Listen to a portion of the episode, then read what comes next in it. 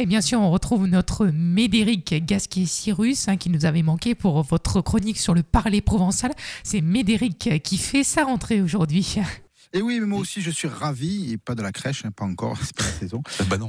Premier jeu, Premier jeu du mois Ravi de vous retrouver, toute l'équipe de la matinale, mais aussi euh, vous, chères auditrices et chers auditeurs qui êtes en train de nous écouter. Alors peut-être euh, sur la route, peut-être déjà au boulot, peut-être en pyjama. Bon, levez-vous de feignasse là.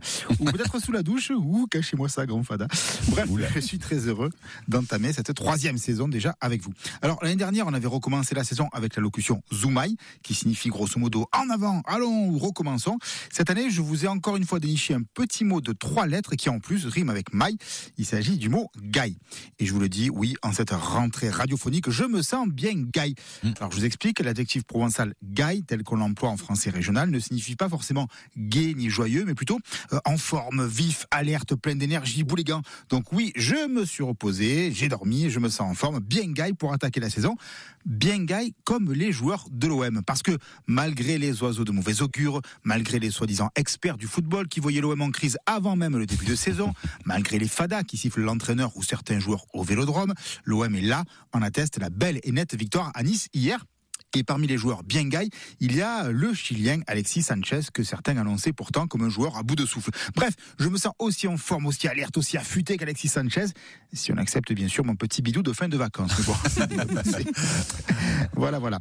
On emploie souvent cet adjectif à la forme négative pour parler d'une personne pas très en forme. C'est l'exemple que donne Yves Honora dans son dictionnaire des parlers régionaux de la France métropolitaine, que je citerai souvent dans cette chronique. Il écrit euh, Depuis quelque temps, est-ce pas gaille ça? Depuis quelque temps, il n'est pas en forme, tu sais. Donc on peut ne pas aller gaille ou ne pas être bien gaille. Par exemple, on peut dire d'un proche que l'on trouve fatigué ou vieilli ou malade, eh, je le trouve pas bien gaille. On peut le dire d'une plante aussi. Parfois, ça m'arrive, quand j'oublie d'arroser mon basilic, bah, après une journée de soleil écrasant, il est pas bien gaille. Vous voyez, il est tout, tout, tout mouligasse, tout flétri comme ça.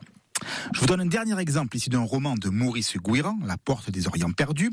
Je cite, Plus jeune, il avait deux défauts, le jaune et les cagoles. Côté cagole, il s'est un peu calmé, à cause de l'âge sans doute, mais pour le biberon, il est toujours aussi gaille qu'avant.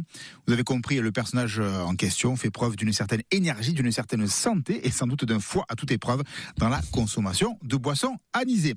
Allez, j'espère que vous aussi vous êtes tous et toutes bien gaille pour qu'on soit à fond en cette rentrée et pour qu'on puisse être fiers de notre belle énergie.